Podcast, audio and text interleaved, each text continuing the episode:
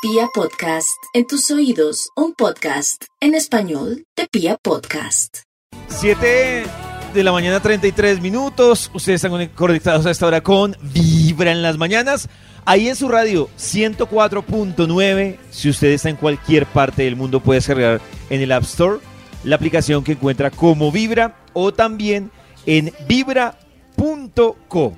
Hoy que estamos hablando del romanticismo, de Del la amor. línea delgada entre lo romántico y lo cursi, y que todo esto va ligado al amor y todas las discusiones largas, Karencita, que hemos tenido aquí sobre el amor. Hoy tenemos un invitado que nos va a ayudar un poco a entender este debate eterno Oh. que hemos tenido sobre el amor. Él se ha Sí. desempeñado a lo largo de los últimos 14 años como un consultor facilitador de procesos de desarrollo humano, transformación de cultura organizacional y además como coach acompañando a personas, equipos, organizaciones, pero también Oh. a él lo hemos invitado porque creo que él nos puede ayudar a entender un poco mejor, Karencita, estos debates eternos que tenemos de las relaciones de pareja, de qué es amor, de si el amor se puede medir. Y por eso le damos la bienvenida a Santiago Molano. Santiago, bienvenido a. Vibra. ¡Bravo! ¡Bravo! Hola, ¿cómo están? Muchísimas gracias por la invitación y bueno, aquí Uy. estoy súper a la orden. Ay, Santiago. Santiago, a mí me alegra mucho tenerte acá porque en los medios y en general se habla mucho como de chismes del amor, de que no sé qué desde el punto de vista pues romántico y cuando uno te escucha se da cuenta que hay una cantidad de desconocimiento y que estamos como en una burbuja de lo que hemos entendido que es el amor y en realidad mm, no sé cómo lo ves, pero creo que muchos de los fracasos en nuestras relaciones interpersonales tienen que ver con ese desconocimiento y como la percepción que tenemos del amor que muchas veces es totalmente errada. Absolutamente. Es que básicamente el problema comienza por ahí, que tenemos una idea distorsionada del amor que hemos asociado con lo que decían ahorita, ¿no? Romanticismo, sentimientos y con la idea de que el amor se siente rico. Entonces, desde que esa idea empieza a habitar nuestra mente, también empieza a habitar la idea de que el otro me debe hacer sentir así. Y ahí es cuando se plantea una idea totalmente egoísta del amor y es que el amor se demuestra en la medida que el otro hace lo que yo quiero. Y ese es el origen de todos los conflictos porque además hay una cosa que probablemente ustedes se hayan dado cuenta y es que precisamente con las personas que tenemos vínculos de amor más estrechos es con las que al mismo tiempo generalmente tenemos más dificultades o de donde parte mayormente el sufrimiento de nuestra vida. Y eso es supremamente contradictorio.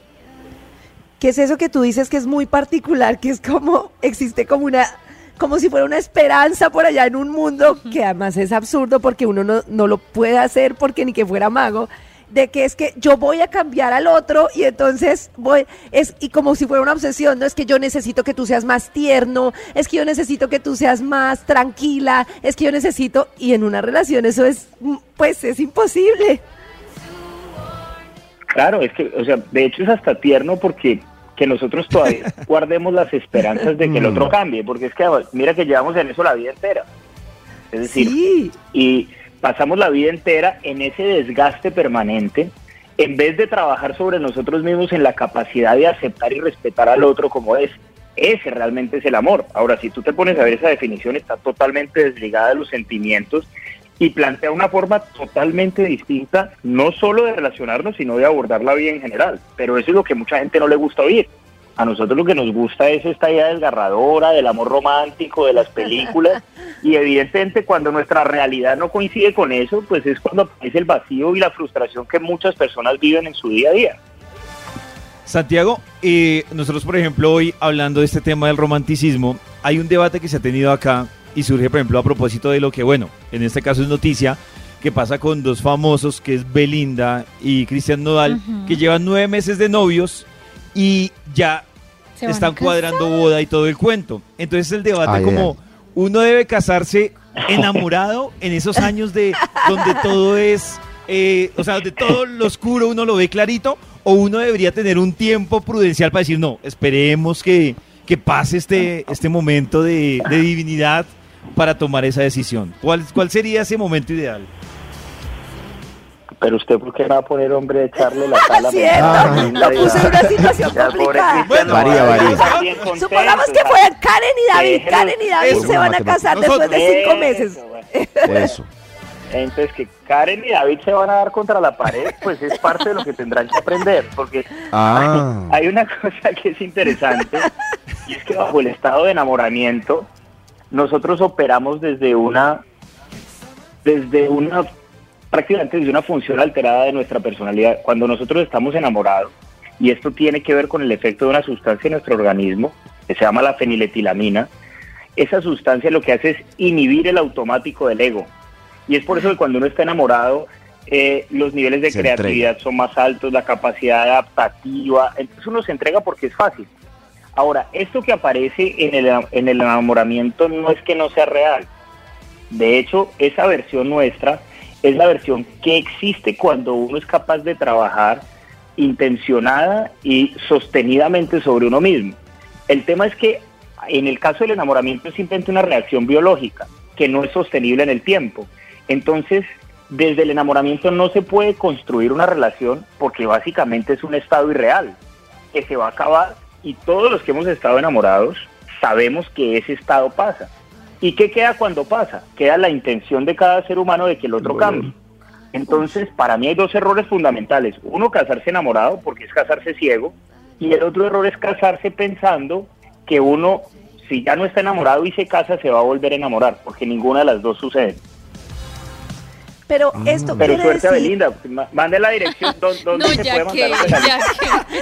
pero Santiago, entonces, Vamos a ¿qué esperanza. Qué esperanza tenemos en el amor, no? Porque uno dice, si yo ya esa persona que me encantó y que yo estaba dispuesto a, a ver el fútbol con él, a salir hasta tarde, porque en ese estado de enamoramiento lo hice, digamos, de una forma auténtica, y ya a los dos años y medio o al tiempo pasado no tengo esa sensación, ¿cómo puedo entonces forjar una relación en la que nos sintamos bien a pesar de que ya no tenga esas sustancias que hicieron que al principio yo llegara hasta allá? Esa, es que mira, mira, mira lo que estamos hablando. Es que básicamente ahí es donde realmente empieza el propósito pedagógico de una relación de pareja, que es aprender a ser feliz por nosotros mismos. Pero nadie lo ve así. Es que nosotros generamos las relaciones es desde el vacío y desde la carencia, desde la idea que el otro le va a traer a mi vida lo que yo no he aprendido a generar por mí y eso no va a pasar jamás.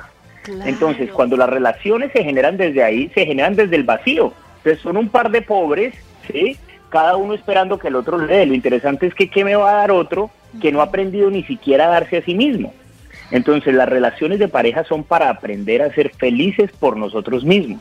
Y la esperanza está en que efectivamente, después de que nos damos contra el muro, porque nos, lo, nos hemos dado y todos los que me están oyendo lo saben, ¿sí? Empieza la posibilidad de trabajar de trabajar sobre nosotros realmente para construir algo que valga la pena, que permita admirar al otro, que permita entender que el otro no tiene ninguna obligación conmigo, porque además sin libertad el amor no existe, es una condición no negociable del amor, es la libertad absoluta para que el otro aprenda lo que necesita aprender, y donde dos seres humanos completos y llenos simplemente se eligen para compartir lo mejor que hay en ellos. Pero esa es una postura, como te digo, que, re- que difícilmente encuentras en una relación de pareja.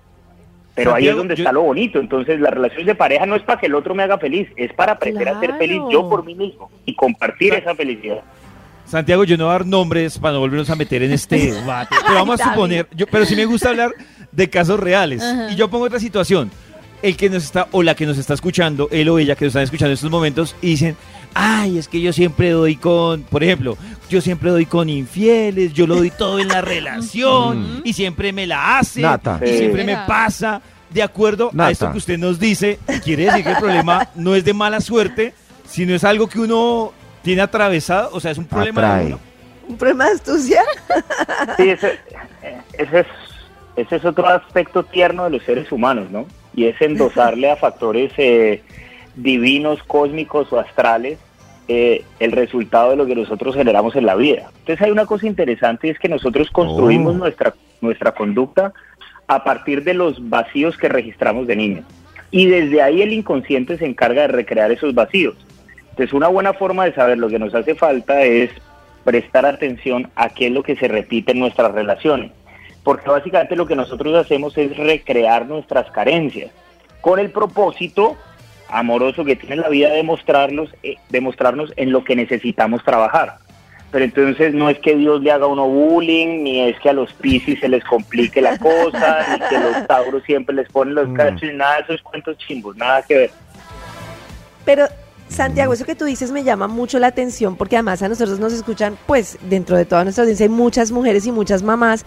Y es ese tema de esas carencias de niño, como vimos cómo se relacionan nuestros papás, pero también todo ese tema que está como en los cuentos o en las películas de que creo que sí, uno cree que no, pero nos marca mucho, de vas a encontrar el hombre ideal, vas a encontrar esa persona que te va a llenar, porque en realidad yo siento que todo el mundo cree que va a encontrar a alguien que va a ser la solución a su vida. Sin duda, sin duda. Pues además porque es que de alguna manera todo, las películas, todo este tipo de historias no son más que una proyección de nosotros mismos.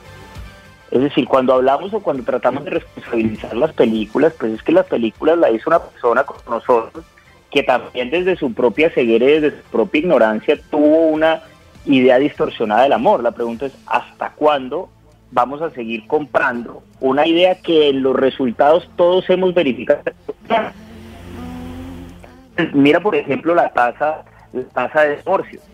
Cada vez uno dice, ay, antes eran más felices. No, antes no es que eran más felices, sino que la posibilidad, o digamos, la, el impacto social que tenía tomar una decisión eh, ya que los matrimonios duraran más. Pero si la métrica que nosotros tomamos de que para esta pareja, la si es el criterio que nos mantenga unidos, yo te aseguro que estaban muy poquitas relaciones de pareja en el mundo.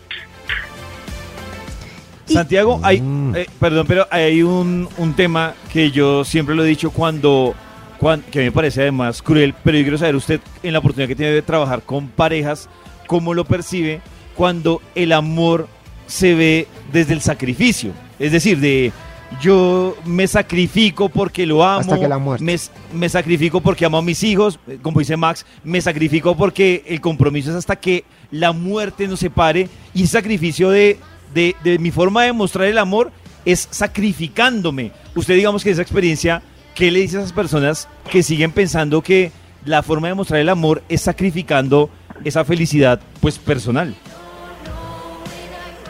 que hay una distorsión absoluta sobre el significado de la palabra sacrificio.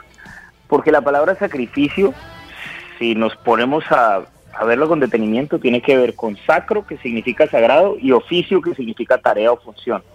Quiere decir que el sacrificio es el oficio sagrado de un ser humano. Y el oficio sagrado de nosotros es amarnos a nosotros mismos y amar a los demás. ¿Qué significa eso? Aceptarnos y respetarnos y aceptar y respetar al otro como es.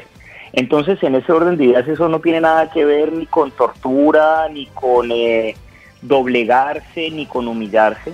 Lo que sí tiene que ver es con ser capaz de renunciar a lo que yo quiero y a mis creencias para darme la posibilidad de aceptar y respetar al otro y reconocer en él la perfección y permitirle al otro que pueda vivir sus procesos y sus aprendizajes sin necesidad de endeudarlo emocionalmente conmigo. Entonces el amor sí requiere sacrificio, pero no ese sacrificio del que, del que también hemos distorsionado, así como hemos distorsionado el amor y como hemos distorsionado tantas cosas, y de alguna manera nuestras relaciones, nuestra sociedad y el mundo en el que estamos viviendo es un resultado de eso. Santiago, yo sé que el tiempo es cortico, pero antes de despedirnos, hay una pregunta importante que me parece interesante y es... ¿Personal? es- ¿Personal? No, no, David no, está, no, no, pídale, no, pídale un es- taller, vaya a un taller. No, no, David. no. Santiago, ¿usted cree que es posible disfrutar del amor sin compromiso? ¿O eso está mal? Uy, Ser- sin ponerle título. Uy, sin No, yo- título. Yo, no estoy, yo no, yo, yo no soy de calificar bueno o malo. Yo lo que sí creo es que es una postura válida siempre y cuando esté acordada con la otra persona. claro. Porque el Oh. cuento es que si no hay afinidad mental, una relación no funciona. Es decir, si tú ves la vida así, que buscar pues, una persona que vea la vida igual que tú, porque entonces somos afines y podemos tener la relación que queramos. Ahora, para mí, el único compromiso que no se puede exclu- excluir en una relación de cualquier tipo es el compromiso con uno mismo. Ese sí. Sí, ese, ese, cuando eso no está, es que uno no tiene nada que poner ahí. Entonces, el tema de los títulos para mí es trivial, es lo de menos. Cada quien escogerá con el que se sienta cómodo. pero un ser humano que no ha, no ha aprendido a comprometerse con él mismo, a dar lo mejor, es un ser humano que no, que donde esté no va a llevar nada bueno, porque en el fondo todavía no ha aprendido a hacer lo que le corresponde. Yo creo que la pregunta que se están haciendo muchos oyentes y nosotros acá es, ¿dónde encuentro a Santiago? o sea, si yo estoy escuchando en este momento y digo, jue madre, yo necesito conocerme, necesito hacer un proceso conmigo para poderme relacionar mejor o para mejorar mis relaciones de pareja. Hay talleres, hay capacitaciones, hay lecturas. ¿Qué nos recomiendas y dónde Hay te podemos misa. encontrar? Mira, nosotros trabajamos, hacemos talleres, hacemos talleres presenciales, hacemos talleres online, eh, o sea que tenemos talleres de parejas, tenemos talleres de autoconocimiento y nos pueden encontrar en nuestras redes sociales como el taller con doble e punto dínamo en Instagram. Nuestra página web es www.dinamoconsulting.co. Consulting Consult. terminado en ING. Y bueno, no, hemos tenido talleres. El año, el año pasado tuvimos cerca de 5 mil personas en Wow. 37 países en talleres online. Ahora la semana entrante tenemos talleres acá en Miami. Eh, tenemos cuatro talleres más en Medellín. En agosto vamos a estar en Ciudad de México. O sea que cualquier persona que- que tenga la intención de trabajar eh, sobre sí mismo es súper bienvenido acá en, en, en este espacio de trabajo y donde básicamente lo que invitamos es a ver la vida de una manera diferente, más práctica eh, y mucho más amorosa con nosotros y con los demás. Ay, maravilloso. Y si me permites, también nos gustaría, yo sé que me imagino que vives full, pero invitarte a que tuviéramos también en nuestra fanpage de Vibra, que muchas personas están como atentas a estos temas que creo que es muy importante hacer conciencia y ampliarlos. De pronto en un Facebook, que tenemos un espacio más largo, en un Facebook Live, me encantaría que aceptaras nuestra invitación para hablar un poquito más de estos temas que de verdad sé que pueden generar un cambio muy importante en la forma de relacionarnos y pues asimismo en nuestro bienestar. Cuenten conmigo, cuenten conmigo que sacamos ahí el, el espacio la agenda y con todo el cariño, claro que sí. Gracias, Santiago. Muchas Gracias, gracias, por estar con nosotros Gracias. hoy en Vibra. Gracias. Cada mañana tu saludos a corazón no late. Que saludos a Belinda, claro, le diremos. Pero David es el único que la conoce. Llama Luma.